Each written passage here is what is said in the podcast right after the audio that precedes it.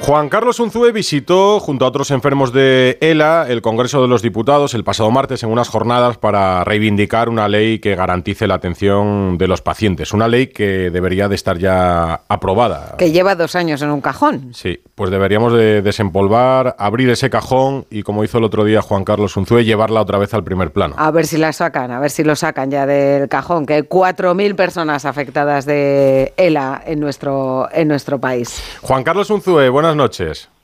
Hola, buenas noches, Edu. ¿Qué tal? La verdad es que te vamos, eh, vamos hablando contigo cada cierto tiempo para que nos cuentes novedades y es verdad que esto estaba completamente bloqueado y de alguna manera volvió al primer plano gracias a ti, eh, que, que has apostado desde el primer momento por como objetivo por sacar esto adelante y el otro día se hizo viral tu mensaje en el Congreso. Lo que, que quisiera saber, María José, es cuántos diputados o diputadas hay en la sala.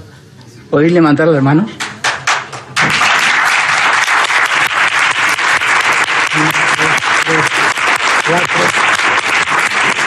Cinco. Creo que he contado cinco. Me imagino que el resto de diputados y diputadas tendrán algo muy importante que hacer. ¿No? Me imagino.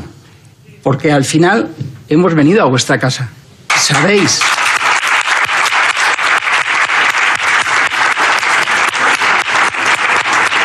Sabéis lo que ha costado a muchos de mis compañeros y compañeras estar aquí. Ya no solamente económicamente, sino de esfuerzo físico. Entonces, yo espero que como mínimo nos estén viendo por estas cámaras y si no nos están viendo, espero que esto quede grabado y nos escuchen. Y les voy a decir, ¿qué les pediría a ustedes? Pues les pediría voluntad y un poco de empatía. Voluntad para tramitar esta ley. Esperamos que, que, sea un mensaje efectivo. Desde luego llegó lejos. ¿Era, era tu intención? ¿Estaba preparado, Juan Carlos, o, o, te salió así? No, no, para nada, para nada. Fue en el transcurso de la jornada eh, eso de, de, estar allí enfrente de todos los eh, que habían venido y de pronto darme cuenta, claro, que los conocía prácticamente a todos, porque eran familiares o afectados. Entonces digo, ¿dónde están los diputados? Eh, yo sabía que había 99 invitados ¿eh? de las consejerías de sanidad, de, de servicios sociales ¿eh? y de discapacidad, además de los nueve ¿eh? responsables de sanidad de cada uno de los partidos. ¿no? Entonces, claro, ver allí solamente a esos cinco, pues fue una sensación, pues como dije, de poca empatía, que era lo que les pedíamos, ¿eh? y, sobre todo de desaprovechar un, momento eh, para conocer realmente qué es esta enfermedad, de qué se trata, ¿no? Porque a ti te lo pueden contar, puedes escuchar a, un afectado, pero yo creo que cuando ven, sobre todo a un afectado en, esa fase más adelantada, con la traqueohecha, eh, transmitiendo o comunicándose a través de sus iris y una pantalla y deglutiendo a través de una sonda, evidentemente el que no se queda impactado, pues no tiene mucho de, de, humanidad, ¿no? O sea, 99 diputados tenían una invitación y no fueron. La verdad que eh, muy suave estuviste realmente, porque, porque yo creo que eso nos cabreó a todos. Te invitan allí, os invitan allí y no va prácticamente nadie a escucharos, aunque no fuera obligatorio. Pero bueno, vamos a lo positivo, que, es que yo creo que, este altavoz que ha tenido tu mensaje en el Congreso de los Diputados, a mí lo que me gustaría saber es qué ha pasado desde ese momento. Pues eh, la verdad es que eh, no he parado de, intentar, bueno, pues uh, eh, poder atenderos a todos los medios de comunicación para, para preguntarme, ¿no? Pues qué es lo que había pasado, cuáles son nuestras eh, necesidades, ¿no? Entonces no ha pasado nada más que esto, Rocío. Ninguna, ninguna señal de que eh, esa proposición de ley que se aprobó hace dos años vaya a salir adelante en breve. De momento no, pero bueno, ya sabemos que los tiempos en política siempre son un poco más lentos de los que de lo que a todos nos gustaría, ¿no?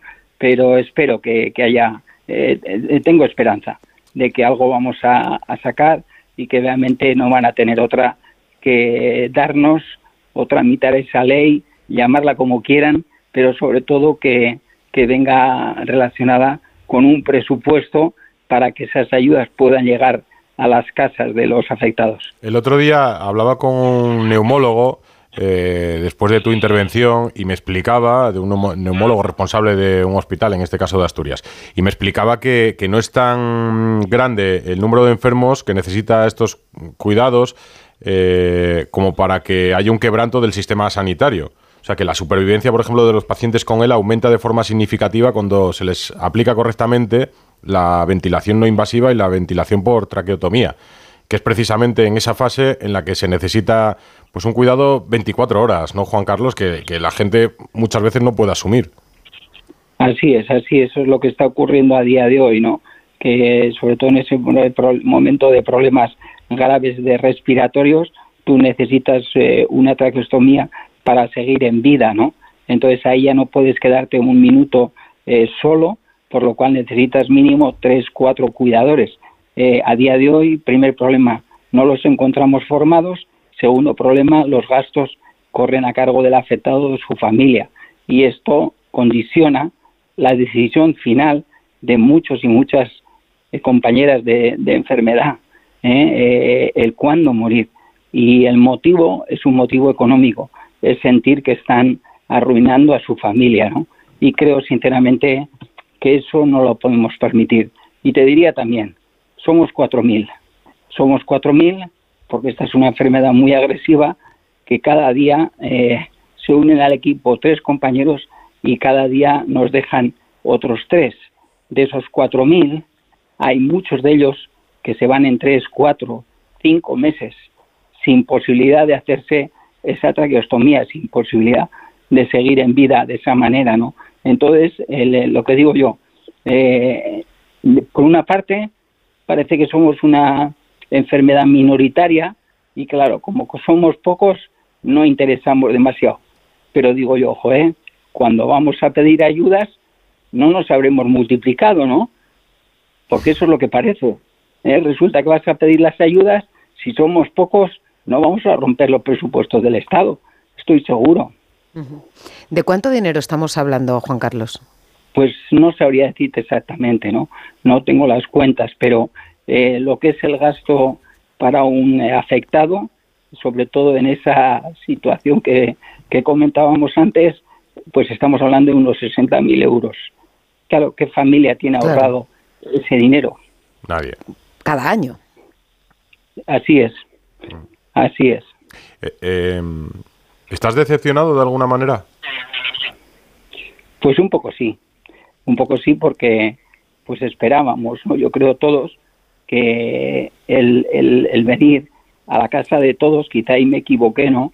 Eh, diciendo que habíamos venido a su casa, es la casa de todos, ¿eh? pero ellos están trabajando allí, pues eh, habíamos hecho un esfuerzo grande para que nos viesen, como he dicho antes, no solamente para que nos escuchasen, sino para que nos viesen, ¿no? Y de esta manera, pues, ser más conscientes, tener un poco de empatía y ponerse un ratito, aunque sea, como les dije, en nuestra posición para entender mucho mejor nuestras eh, reivindicaciones y nuestras necesidades. Te están escuchando seguro atentamente todos los oyentes de Radio Estadio Noche, pero te está escuchando atentamente también un colega tuyo que te quiere mucho, Esteban. ¿Qué tal, Juan Car? Eh, ¿cómo, Hola, Esteban. ¿Cómo estás, amigo? Pues bien, bien, ya ves, aquí activo, sin parar. ya veo, ya veo que, no paras. Eh, ¿Sabes lo que pasa, Juanca? Que, que los diputados no conocen a, Juan Carlos como conozco yo. Piensan que es un altavoz nada más, pero es un altavoz inteligente. Cuidado, ¿eh? Que siempre ha sido muy inteligente compitiendo, ha sido muy inteligente entrenando y está siendo un gran capitán para, este equipo de la ELA. Y creo que se han equivocado. Eh, ¿Tiene la sensación, aunque sea frío, Juan Carlos, que ellos lo pasan a votos y cuentan 4.000 votos? Es decir, no, no es un número que pueda cambiar unas eh, hipotéticas elecciones. Pues eh, a veces te comentan esto, ¿no? Pero yo, Esteban, no siento que esto eh, debe ser lo principal, ¿no? Porque yo digo, la salud, las enfermedades no saben de, ideologías, no saben de procedencia, no saben de intereses políticos. Entonces, todo este tema, vamos a decir, relacionado con la salud, yo creo que lo que deberían es de unirse todos ¿eh? para sacar adelante algo que nos vamos a beneficiar todos, porque el FEM Mordela hay en cualquier rincón de España, enfermos de la hay de cualquier ideología, entonces todos vamos a salir beneficiados. Entonces yo creo que ese, esa, esa forma de verlo, eh, y aunque seamos pocos, ojo, eh, somos 4.000, pero estas enfermedades, Esteban, tú sabes que afecta directamente a toda la familia, a todo el entorno de, eh, familiar. Entonces, claro, ya estamos hablando mínimo de 20.000 personas. tiene un histórico muy largo esta enfermedad. En nuestro país hay muchos damnificados, muchos que no han podido aprovecharse ni beneficiarse ni de la ley ni de esas ayudas. Entonces, eh, yo sé que no vamos a estar solos si tenemos que protestar de otra manera en un momento dado. Y además, además, Juanca, perdona, Rocío, quería hablar de no estar solos, que tú estás con María. Y yo que tuve, no sé, hace mes y medio, dos meses que, que nos vimos, Juanca, que fui a casa a merendar contigo y con María, eh, es que María es otra afectada. O sea, mm, yo he visto ayudar para darte un vaso de agua. Ahí, ahí entendí que no puedes descansar un momento, María. Y yo creo que la gente que está alrededor se merece ese descanso también. Se merece salir a hacer una compra dos horas y, poder hacer la compra tranquila, sin muy pendiente. No sé, Juanca, si tú lo ves así también, ¿no? Pensando en María, que es lo que yo percibí el último día que estuve en tu casa. Sin ninguna duda, hay muchas Marías, ¿no?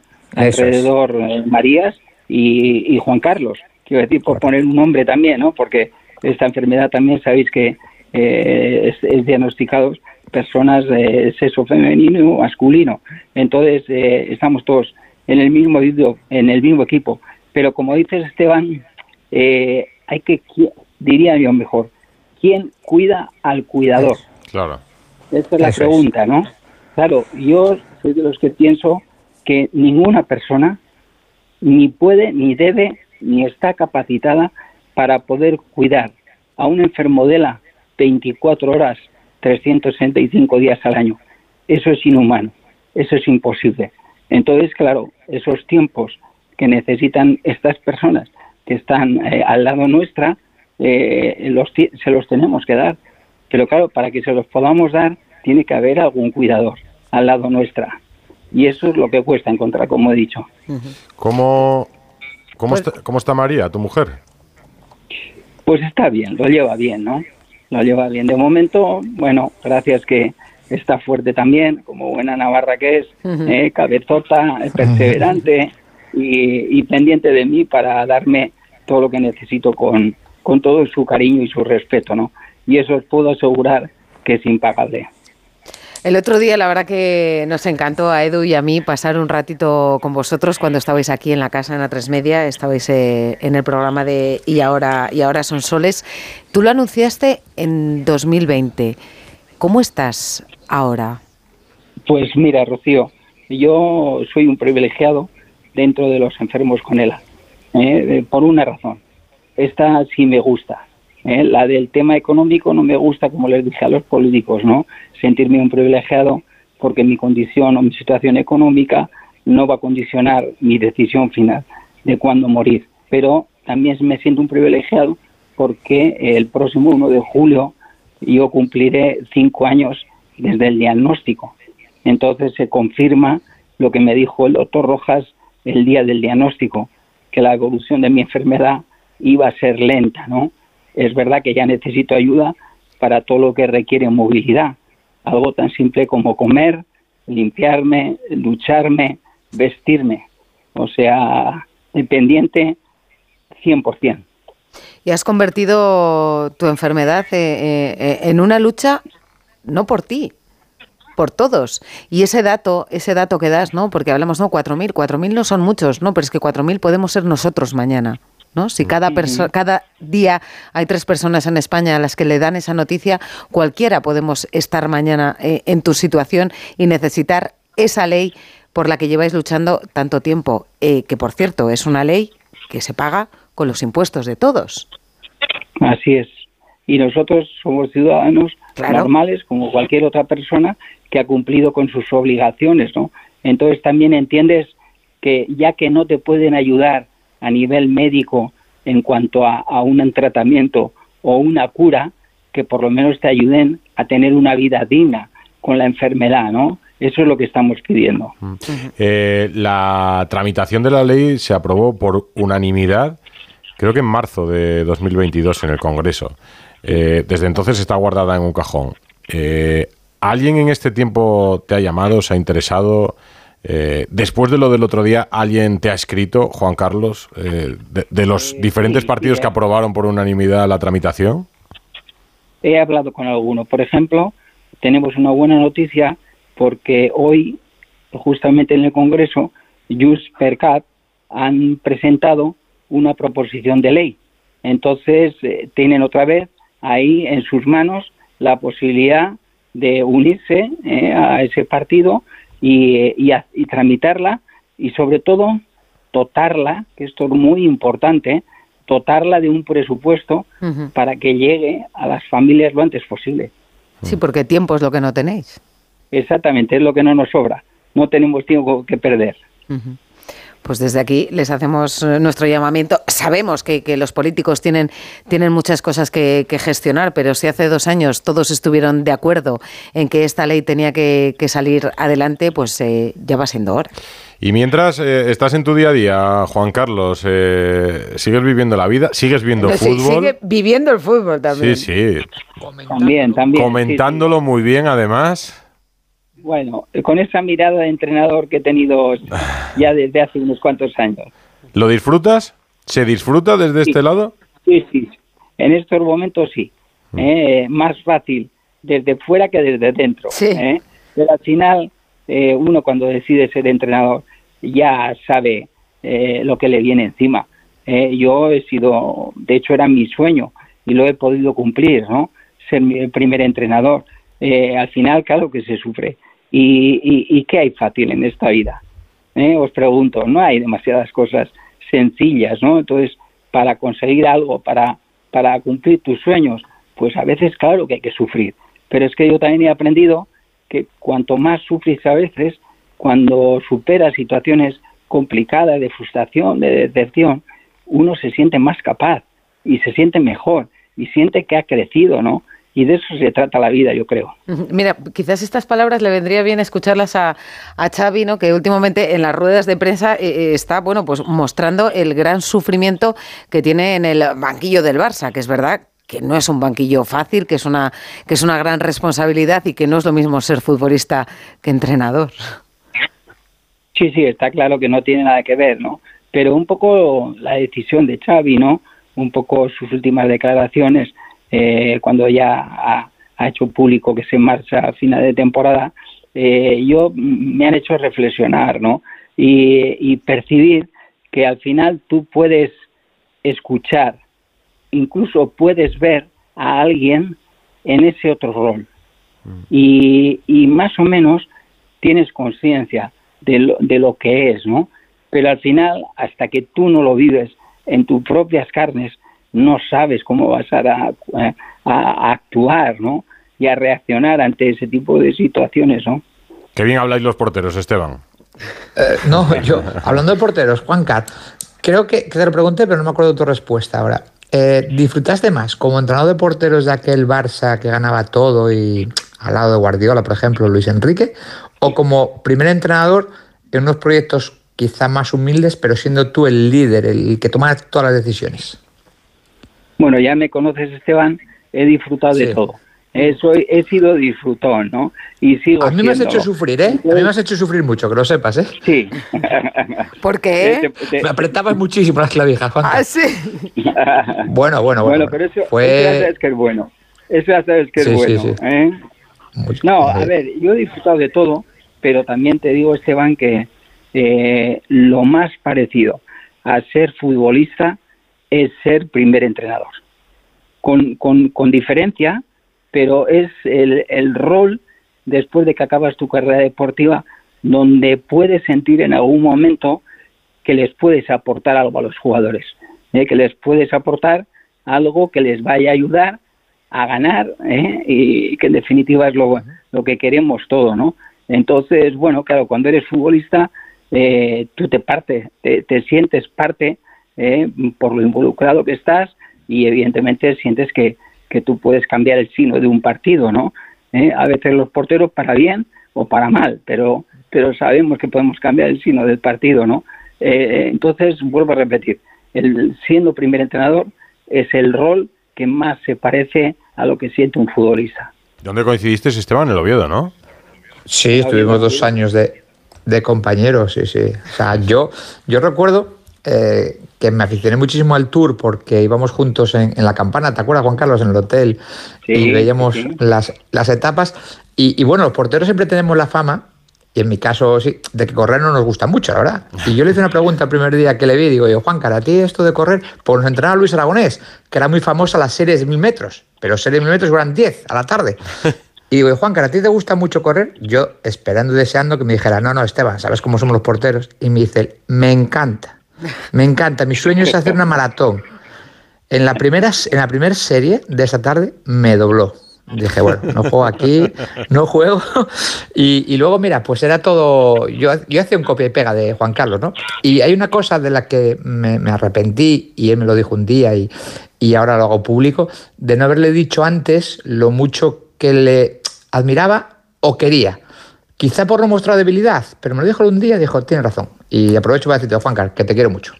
Pues sí, muchas gracias, Esteban. Y yo es verdad que te doblé corriendo, pero tú no me dejaste jugar un puto partido.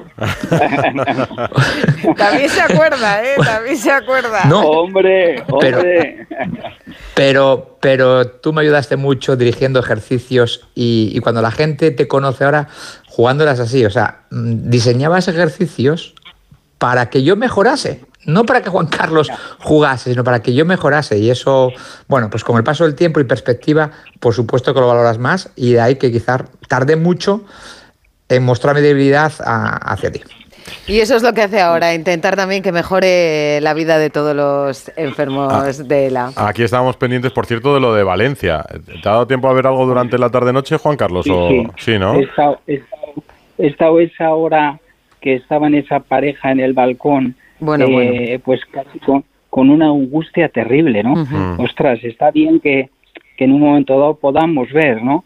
Eh, lo que ocurre, pero verlo durante tantos minutos. Yo decía, pero si es que va a aparecer el fuego en ese piso, ¿no? Uh -huh. En ese balcón. Y estaban ahí, ¿no? Haciendo eh, un gran trabajo los, los, los bomberos. bomberos. Uh -huh. Y mira, por fin han conseguido eh, sacarlos y, pues eh, es una suerte. ¿no?